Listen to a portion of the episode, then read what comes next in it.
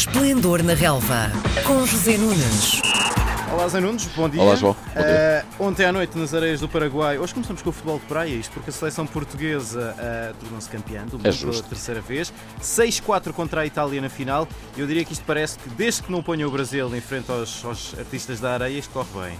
Sim, eh, e de facto é, é- estamos a atravessar um momento fantástico no futebol de praia. Fomos campeões da Europa, agora somos campeões do mundo. Jordan tinha sido eleito em novembro eh, o melhor jogador do mundo. Acho que não é preciso pôr mais na carta. Portugal está de facto, eh, enfim, a atravessar as areias com, com grande classe, vamos dizer assim. É bem verdade. Das areias vamos para o relevado. Na Liga Portuguesa, ainda com a 12 jornada por eh, completar. O Benfica somou mais 3 pontos no sábado, naquilo que já vem sendo uma tradição nas recepções ao Marítimo. Houve goleada 4-0. Houve assim um desnível tão grande entre as duas equipas, como este resultado indica? Houve, eh, até poderia ter sido mais dilatado o resultado. O jogo até começou mais ou menos dividido. O Marítimo com o novo treinador, José Gomes, a estender o seu jogo eh, até a área do Benfica. Creio que até teve a primeira situação de perigo, uma boa defesa de Blanco mas o Benfica marcou rapidamente e, enfim, passou a ferro. A equipa do Marítimo foram quatro, podiam ter sido mais.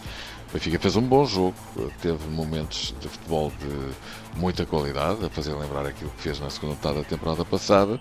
E claro, Vinícius é um grande destaque, fez um hat-trick. Parece que afinal de contas poderá não ser um hat-trick, porque o árbitro da partida considerou que um dos golos no seu relatório terá sido autogolo, mas isso é o menos importante. O Benfica hum, está na frente do campeonato, tem melhor ataque, tem melhor defesa. Hum, e ontem, eh, aliás, no sábado, fez de facto um jogo muito bom. O Pizzi está a jogar muito bem. Uma série de jogadores que estão de facto a atravessar um bom momento. Ou seja, aqueles 75 minutos que o Benfica fez em Leipzig, caindo depois na ponta final e deixando cair dois pontos que tanta falta lhe fazem, enfim, num eventual apuramento já muito difícil, mesmo ganhasse para a fase seguinte da Liga dos Campeões ou para se manter na Liga Europa, porque as coisas estão complicadas a partir daqui. Hum, de alguma forma, esses 75 minutos foram replicados em termos de continuidade com esta exibição de qualidade que o Benfica fez frente ao Marítimo, isso é verdade. O Benfica continua a ser primeiro, agora tem 33 pontos. O Porto ainda não jogou, tem menos 5, já vamos falar no Porto.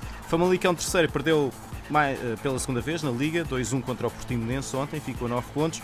Mas o Sporting Zé também não esteve muito bem, não teve uma noite famosa ontem contra o Gil Vicente, em casa do Gil Vicente, perdeu 3-1. E eu pergunto, quem eram aqueles rapazes de verde e branco a jogar ontem e o que é que eles fizeram aos rapazes que espetaram 4 na quinta-feira passada ao PSV na Liga Europa? Sim, eu até acrescentaria, o Sporting não só não esteve bem, como esteve até muito mal, não é? O Sporting fez um jogo impressionante eh, em Barcelos, frente a um Gil Vicente, que é realmente um caso de estudo. Esta equipa, muito bem comandada por Vítor Oliveira, ganhou o Porto em Barcelos na primeira jornada, eh, já conseguiu arrancar um empate frente ao Sporting de Braga. Mesmo no Estádio da Luz, perdeu por 2-0 com o Benfica, sofrendo o primeiro golo aos 45 minutos e de autogolo. Um, mas de facto é em casa que o Gil Vicente se torna uma equipa muito difícil de travar, muito complicada, por preparar muito bem os jogos, muito bem armada por Vitor Oliveira, ainda não perdeu nenhum jogo para o campeonato em casa e o Sporting foi mais uma vítima. 3-1, o resultado é justíssimo, Gil Vicente foi muito superior e o Sporting de facto uh, uh, caiu, teve outra recaída já depois disso ter acontecido em Tondela na última deslocação que fez para o campeonato. Uh, e de facto, eu creio que não há outra forma de ver as coisas. O Sporting tem um plantel bastante inferior aos do, do Benfica ou do Porto, por exemplo, e tem muitas dificuldades, principalmente quando joga fora de casa, como se viu mais uma vez. O próprio Bruno Fernandes, que estava a subir muito rendimento ontem, foi só mais um. um e se calhar também é demasiado estar a pedir sempre ao mesmo jogador que resolva os problemas que a equipa não consegue resolver. E, e creio que Vitor Oliveira, eh, com a sua habitual lucidez, sinceridade e frontalidade, pôs o dedo na ferida dizendo que o Sporting não pode fazer muito mais do que isto com os jogadores que tem. O, foi o treinador do Gil Vicente quem disse isto ontem no final do jogo. E é verdade, no Icru. O Sporting tem um plantel que não lhe permite eh, ousar pensar em ser campeão.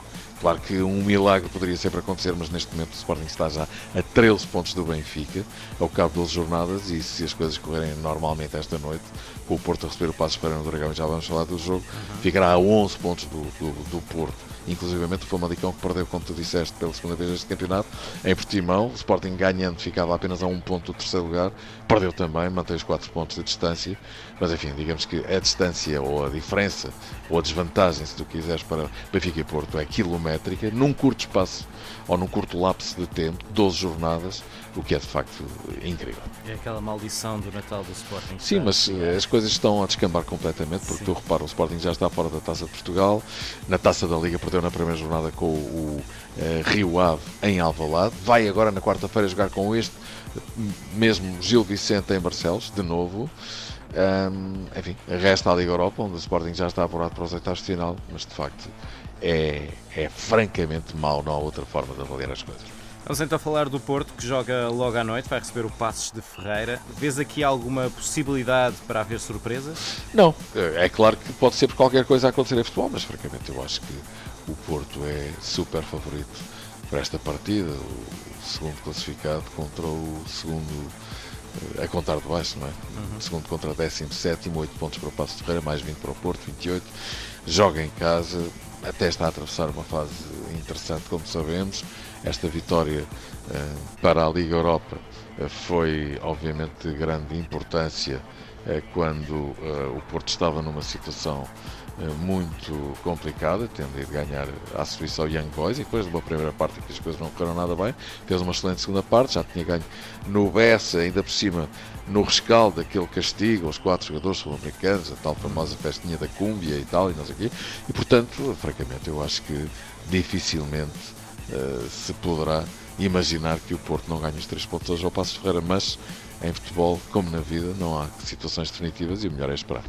Só para fechar, no sábado passado nós tivemos o sorteio dos grupos para o Euro 2020. Portugal ficou a conhecer dois dos três adversários, o terceiro ainda virá de um playoff, que ainda vai uh, acontecer, e foi servido com a França e com a Alemanha. O que é que a seleção Zé pode fazer com um buffet destes?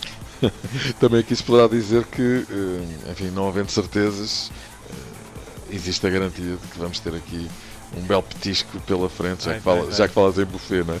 Mas, hum, sim, a Fernando Santos até costuma ser pé quente nos sorteios, tanto para fases de qualificação como para fases finais. Desta vez calhou-lhe o pior possível. É? Foi o balde d'água fria. Sim, o pior do grupo do pote 1 e o pior do, do pote 2, os dois últimos campeões do mundo. Mas atenção, porque Portugal também é o mais recente campeão europeu e por isso este grupo já está a ser apelidado de Grupo da Morte. É preciso não esquecer que os 4 melhores terceiros classificados são apurados. Não é fácil ser um dos melhores 4 primeiros, primeiros terceiros classificados num grupo que tem uh, Alemanha e França, mas seguramente Portugal vai dar o seu melhor e acredito que com maior ou menor dificuldade que vamos eh, levar a carta à Garcia, ou seja, que pelo menos nos apuraremos para a fase seguinte, mas vamos ter que caprichar e pontuar com uma destas seleções, partindo do pressuposto que ganharemos àquela que era do playoff. Quatro pontos talvez cheguem num grupo destes para chegar à fase seguinte como terceiro melhor classificado, mas até podemos ser muito mais ambiciosos e mostrar a raça de que somos feitos. Por alguma razão ganhamos o campeão, o campeonato europeu à França, em Paris. É verdade. E é bom não esquecer esse pormenor. Muito bem, Zé Nunes, até para a semana. Boa ok, semana. João, um abraço, boa semana. Às segundas-feiras, José Nunes comenta a jornada desportiva. Esplendor na Relva, às 10h20, na RDP Internacional.